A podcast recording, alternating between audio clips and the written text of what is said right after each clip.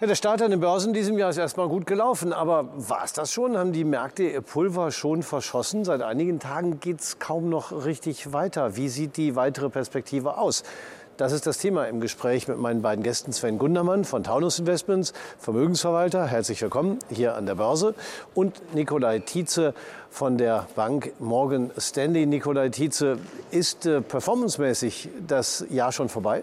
Ja, performancemäßig könnte man das Jahr fast schon abschließen, muss man sagen.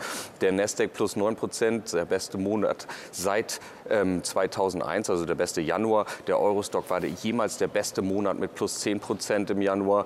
Ähm, hier auch vor allen Dingen die Outperformance von Europa in den letzten drei Monaten, die man gesehen hat, aufgrund ähm, ja, der China-Fantasie, des Reopening-Fantasies. Ähm, da muss man schon fast sagen, da ist schon sehr viel vorweggenommen worden. Und äh, wir von Morgan Stanley gehen ja eigentlich auch von noch weitaus tieferen Kursen aus. Wir sehen das hier eigentlich eher als Bärenmarkt-Rallye aktuell und ähm, dass die weiteren Gewinnerwartungen der Unternehmen weiterhin nach unten revidiert werden müssten und ähm, ja, könnten uns gut vorstellen, dass es in den nächsten Monaten hier noch mal deutlich nach unten gehen könnte, vor allen Dingen in den USA. Auch wenn es historisch gesehen bei einem positiven Januar, ich glaube, in 70, 80 Prozent der Fälle auch ein positives Gesamtjahr gibt? Ja, ähm, das sehen wir natürlich auch. Aber die Frage ist halt auch, was sollte den Markt noch weiter nach oben treiben? Ähm, die durchschnittlichen Kursgewinnverhältnisse gerade in den USA im S&P sind unserer Meinung nach viel zu hoch, also ähm, vom Mittelwert entfernt. Und ähm, ja, dass sich die Zinsen kurzzeitig ändern werden, sehen wir auch nicht. Ähm, dazu kommt immer noch ein sehr angespannter Arbeitsmarkt. Ähm, und das sind für uns eigentlich alles ähm, Indikatoren dafür, dass die Märkte eher nach unten gehen könnten als nach oben. Und wir befinden uns ja auch in einer Phase, in der die Notenbanken die Zinsen erhöhen, Sven Gundermann. Mhm. Ähm, Gerade in dieser Woche wieder. Ähm, besteht denn vielleicht auch sogar die Gefahr, äh, dass die Notenbanken überziehen oder dass die höheren Zinsen zu lange hoch bleiben? Na gut, ich glaube, man hat jetzt gesehen, man hat zuerst eine Rezession eingepreist und rechnet mal wieder ein ganz kleines Plus. Aber das ist ja mit 0,2, was aktuell erwartet wird, nicht sehr hoch. Also ich glaube schon, dass die Notenbank sehr bewusst darüber ist, dass sie auf die einen Seite die Inflation bekämpfen muss, auf der anderen Seite aber auch die Wirtschaft nicht abwirkt. Also ob man überschießt, glaube ich nicht. Aber es ist jetzt nicht die letzte Zinserhöhung gewesen. Das haben die Märkte aber eigentlich auch eingepreist. Und im ersten Halbjahr ist vermutlich die Spitze vielleicht schon erreicht. Und dann ist die Diskussion längerer Seitwärtsmarkt, vielleicht sogar wieder Senkung. Das sieht man auch, wenn man sich die Zinssätze für einen, für zehn Jahre ansieht. Im Moment eigentlich ist das die Markterwartung, die man so sehen muss. Das Interessante ist ja, dass tendenziell die Zinsen für die Laufzeiten, die nicht so lang sind, mhm. also da, wo auch die Notenbanken unterwegs ja. sind, äh, vergleichsweise äh, historisch betrachtet höher sind als die mhm. am langen Ende, mhm. also bei länger laufenden. Äh, heißt das, dass der Markt eigentlich niedrigere Zinsen haben will oder kann man da gar nichts rauslesen? Ich meine, man muss ja natürlich in den letzten Jahren lernen, dass die Notenbank den Zins sehr stark beeinflusst hat, um sehr vorsichtig auszudrücken. Also sie hat ihn ja nicht manipuliert, aber doch gefestigt auf diesem Nullzinsniveau. Für langfristige Anleihen hat es die Auswirkungen gehabt. Die lange Seite wird vom Markt eher fair eingepreist, die kurze Seite wird von der Notenbank sehr stark beeinflusst. Und nun sieht man doch, dass der, die lange Seite, also fünf bis zehn Jahre, ungefähr dieselben Zinsniveau hat wie die kurzen.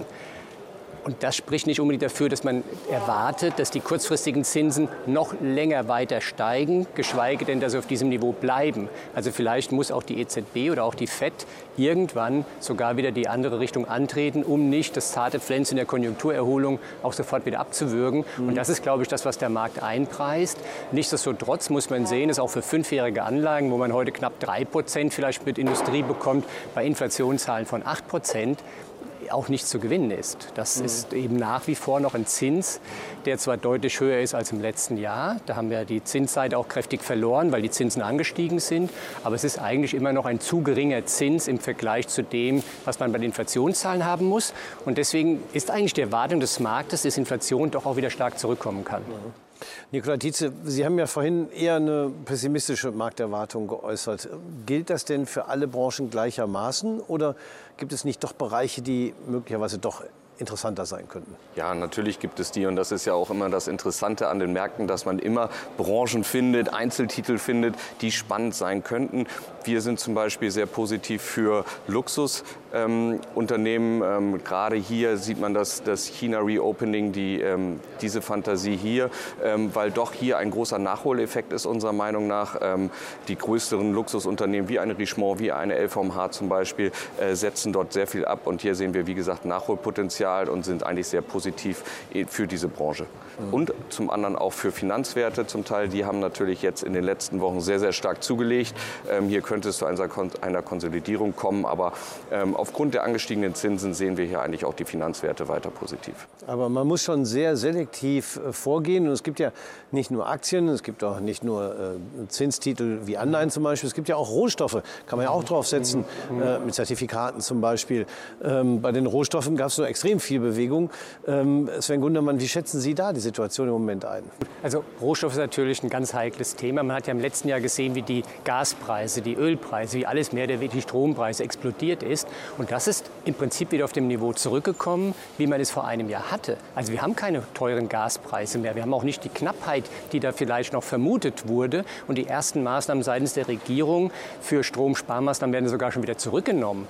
Aber es ist nach wie vor heikel und es kann jeden Tag was passieren. Und die Unsicherheit ist drin. Und nun muss man auch überlegen, wenn vielleicht eine Fluggesellschaft sich im letzten Jahr Ölpreise gesichert hat zu den damals vermeintlich noch attraktiven Konditionen, dann wird es eine Zeit lang dauern, bis die auch von den heute wieder niedrigen Preisen profitieren können. Hier, man hatte ja überlegt, ich kann mich hier an, an Stellen erinnern, wo man sagte, kann BASF als Beispiel überhaupt produzieren, bekommen die Gas? Ich glaube, die Themen sind weg. Jetzt ist nur die Frage, was die Firmen gemacht haben, um auch in der Zukunft Gas zu bekommen. Und die, die sich vielleicht sehr teuer abgesichert haben, was wir heute alle nicht wissen, die leiden noch ein bisschen darunter, aber perspektivisch, Börse ist ja nicht immer die nächsten vier Wochen, sondern als Vermögensverwalter hat man den längerfristigen Horizont vor Augen. Da muss man natürlich auch fragen, wenn ein gutes Industrieunternehmen, jetzt wie eine BASF, einfach mal 30 Prozent Kursverlust hat, weil man alles Böse erwartet, mhm. also aber im Prinzip ganz gut läuft, dann kann man das natürlich auch als Gelegenheit sehen, in solche Aktien zu investieren, weil dort, anders als bei den amerikanischen Aktien, die Kursgewinnverhältnisse extrem niedrig sind, weil man alles Negative eingepreist hat, während man bei den amerikanischen Unternehmen vielleicht sehr positiv war und da ein bisschen mehr bereit war, teuer zu bezahlen. Und ich glaube, dieses Gap schließt sich. Also wir werden von der Bewertung vielleicht ein bisschen hochkommen, weil man die Risiken gar nicht mehr hat. Und die amerikanischen Aktien müssen einfach ihre Gewinne produzieren, damit sie wieder in die Bewertung reinwachsen. Mhm. Die Öffnung Chinas, die Sie ja auch mhm. gerade mit angesprochen mhm. haben, hat ja äh, viele Folgen. Ähm, die Rohstoffe könnten ja möglicherweise, Nikola Tietze, auch noch mal wieder teuer werden. Ähm, andererseits äh, könnte es auch in der, in der Tech-Industrie wieder besser laufen, weil vielleicht keine Lieferschwierigkeiten mehr sind. Ähm, welchen, mit welchen Konsequenzen rechnen Sie da? Ja, das ist immer so ein bisschen ein Mix. Zum einen könnten die Rohstoffe runterkommen von der Argumentation, weil man sagt, Lieferkettenengpässe sind nicht mehr da, die Frachtkosten gehen runter. Andererseits könnte man sagen, äh, ja, China produziert wieder mehr, braucht wieder mehr sozusagen. Das könnte die Preise wieder nach oben schieben. Also wir sehen hier aus dem ganzen Mix eigentlich zum Beispiel das Öl ähm, wieder auf über 100 Dollar steigen in den nächsten Monaten.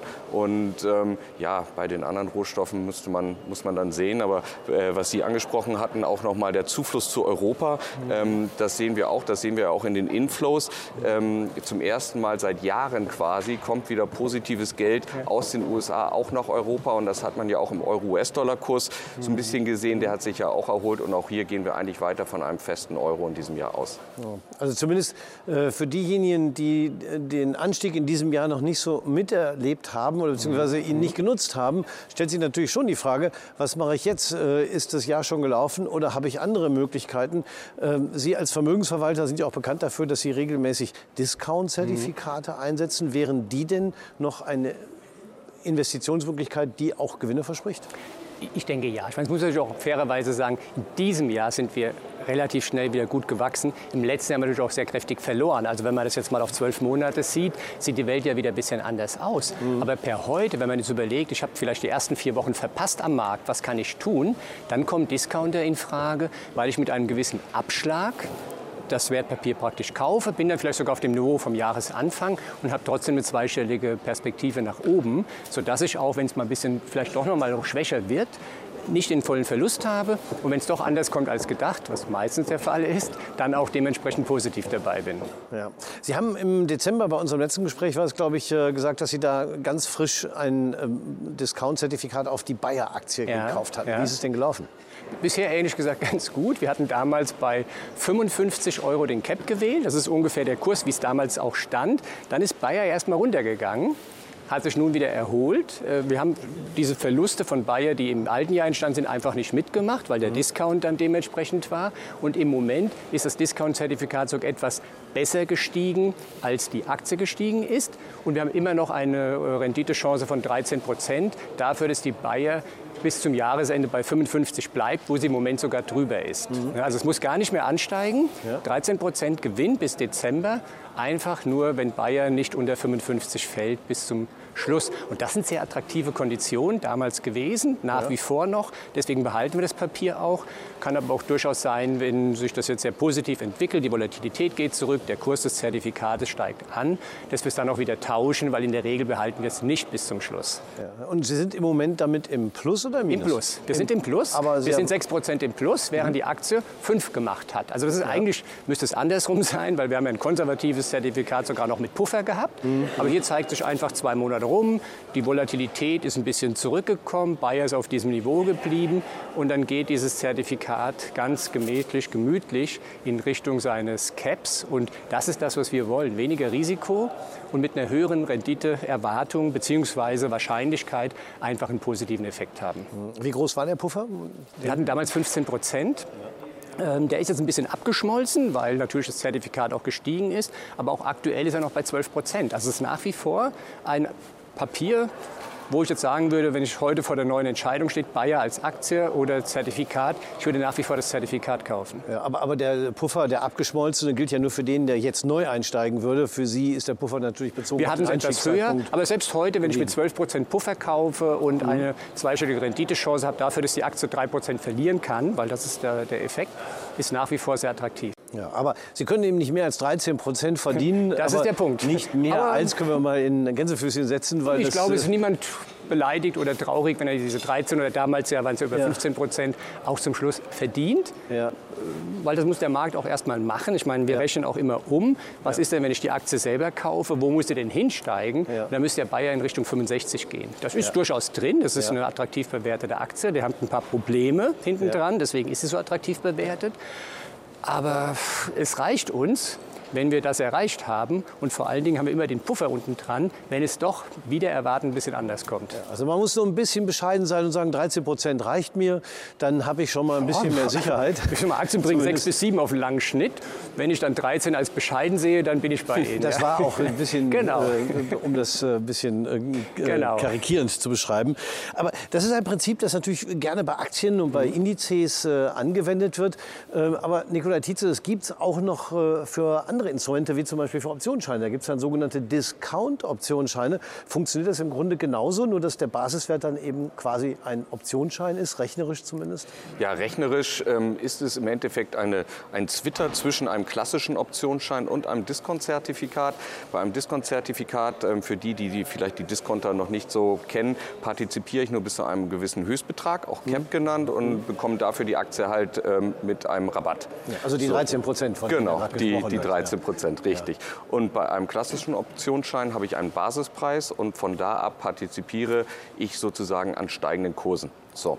Ähm, bei einem Discount-Optionsschein ist es auch so, dass ich hier einen Basispreis habe, aber auch einen Cap wie bei einem Discount-Zertifikat und sollte am Ende der Laufzeit quasi die Aktie über dem Cap notieren, dann bekomme ich die volle Auszahlung. Sollte aber im Umkehrschluss die Aktie unter dem Basispreis sein am Ende des Laufzeit, dann erlischt dieser Schein wertlos. Ähm, und hier sieht es so aus, dass natürlich durch diesen Höchstbetrag ich auch ein, ähm, ja, einen Rabatt bekomme zu einem klassischen Optionsschein. Und ähm, hier sind zum Beispiel, ich habe mir heute noch mal die Konditionen dann auch auf die Bayer angeguckt, hier sind noch mal andere Renditen drin. Die sind, es ist natürlich ein spekulativeres Produkt, aber hier sind mit den gleichen Merkmalen auch ein Cap von 55 sozusagen, wären hier Laufzeit Dezember zum Beispiel eine Seitwärtsrendite von mehr als 30 Prozent zurzeit zu erzielen. Mhm. Aber auch wie gesagt mit der Gefahr, dass sollte am Ende der Laufzeit die Aktie unter 50 notieren, dass dann der Schein natürlich auch wertlos ist. Ja, ich glaube, das kann man in dem Punkt eben nicht vergleichen. Ein genau. klassisches genau. Discount-Zertifikat ja. auf eine Aktie. Aber es äh, eignet sich auch für Seitwärtsphasen. Hier kann ja. ich natürlich auch wesentlich tiefer meinen Basispreis wählen und meinen Höchstbetrag, sodass ich sagen kann, die Aktie könnte auch noch um 10 Euro fallen und ich hätte immer noch meine volle Auszahlung. Ja, und, und beim äh, normalen Discount-Zertifikat, wenn ich da unter dem Basispreis bin, mache ich eben keinen Totalverlust, Richtig. sondern äh, dann, dann fange ich überhaupt erst mal an, ein bisschen Verlust zu machen. Äh, muss man mal genau gucken, wenn überhaupt, je nach Preis, ja. den man bezahlt hat dafür. Das ist natürlich bei einem Discount-Optionsschein völlig anders, weil da hatten wir quasi ein Hebelinstrument. Der Totalverlust ist da durchaus Realität, kann auch schnell eintreten, aber die Gewinnchance ist größer. Was würde mich denn dann als Trader dazu bringen, äh, wenn ich eh schon auf hohe Hebel aus bin, nicht den klassischen Optionsschein oder einen Turbo-Optionsschein zu nehmen, sondern einen Discount-Optionsschein, wo dann mein Gewinn in dem Fall, in dem Beispiel, das Sie gerade genannt haben, bei 30 Prozent begrenzt ist? Naja, ich muss sehen, ich, wenn ich einen klassischen Optionsschein wähle, dann hat er auch ein Aufgeld. Und wenn ich zum Laufzeitende mir das Ganze anschaue, dann kann ich genau wie beim Discount-Zertifikat sehen, okay, wohin müsste die Bayer denn gestiegen sein, damit ich ebenfalls zum Ende der Laufzeit eine Rendite von 30 Prozent plus X zum Beispiel mhm. erziele. Und dann muss ich sagen, okay, habe ich hier ein ganz anderes Profil. Ähm, das könnte sein, dass die Aktie dann ebenfalls über 60, 65 hätte steigen müssen. Und ähm, bei einem Discount-Zertifikat, Discount-Optionsschein kann ich hier ebenfalls mit einer Seitwärtsphase leben. Ähm, hier gewinne ich, gewinne ich meistens auch noch an Zeitwert, genau wie bei einem Discount-Zertifikat, wenn der Höchstbetrag unter dem jetzigen Aktienkurs notiert. Mhm. Also es sind zwei unterschiedliche Profile, aber ähm, äh, die könnten durchaus attraktiv sein, wenn, sie, wenn man sie mit ähm, Optionsscheinen vergleicht von Basiswerten, die auch gerade eine hohe Volatilität haben und dadurch sehr teuer sind. Mhm. Ist es dann gut oder schlecht äh, für die Entscheidung äh, zugunsten eines Discount-Optionsscheins?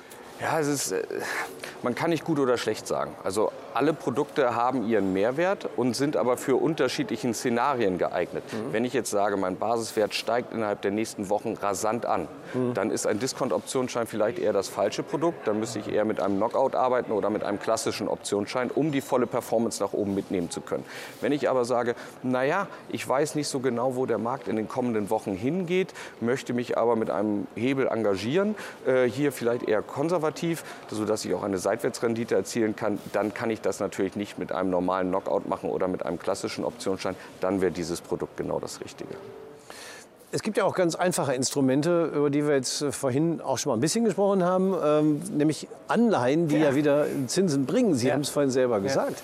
Ja. Ähm, wie ist das denn bei Ihren Kunden? Melden die sich und sagen, äh, Herr Gundermann, gucken Sie mal, es gibt ja wieder Zinsen. Wie sieht es denn da aus? Soll man nicht mal äh, eine Euro-Staatsanleihe nehmen? Die geht es im Moment zwischen zweieinhalb und mhm.